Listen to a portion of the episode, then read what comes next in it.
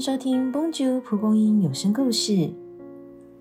数十年身强力壮，却莫名生了大病，为事业奋斗许久，没想到竟剩一纸裁员通知。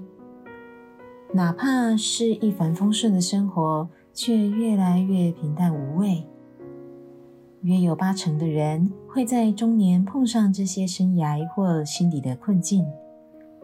面对因之而来的彷徨并不容易，但借由以下三点，你可以升华生命的经验，找回对人生下半场的热情。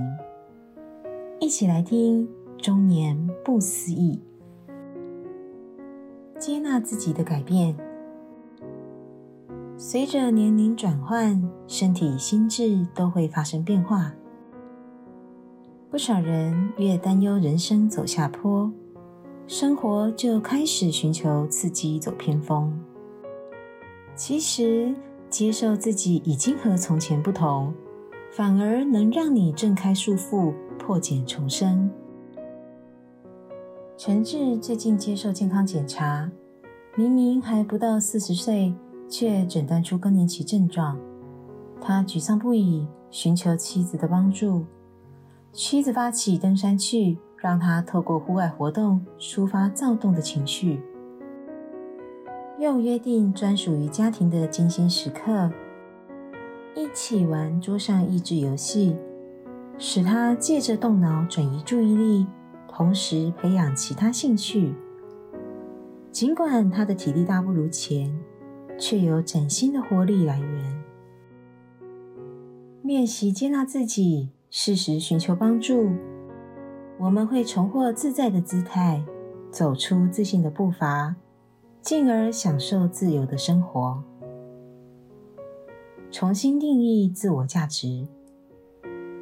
有的人则是奋斗前半生，却发现不能达到世俗定义的巅峰，因而受到冲击，倍感失落。此时。你该丢掉老旧的量尺，改用全新的升斗，估量你的人生承载多少祝福。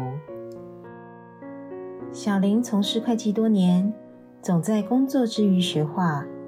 他终于鼓起勇气报名画展，但评审直接点评他没有艺术天分，让他大受打击。在他打算放弃作画时，却接到意外的邀约。为长照中心绘制壁画，机构的负责人表示自己不懂艺术，单纯被他的作品打动。画布上那只千疮百孔的手被包覆在灿烂的朝阳中，我所照顾的长者一定很希望感受这样的光亮。小林因此想起学画的初衷，不是为了成为大艺术家。而是向人传达真挚的情谊。一个人的价值不受经历、成就所限制。我们若保持善意，随时都能借由小小的行动，影响生活周遭，乃至改变世界每个角落。